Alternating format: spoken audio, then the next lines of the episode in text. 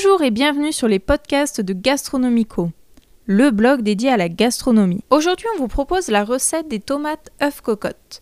Facile et rapide à réaliser, cette recette équilibrée plaira à toute la famille.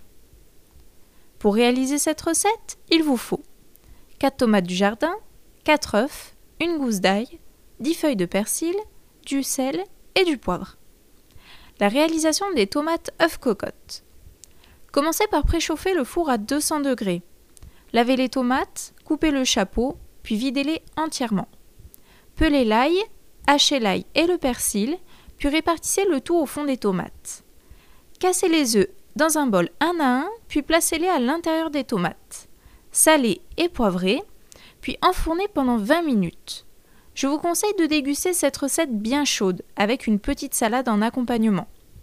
Vous pouvez évidemment retrouver la recette sur notre blog gastronomico.fr et on se retrouve très vite pour de nouvelles recettes.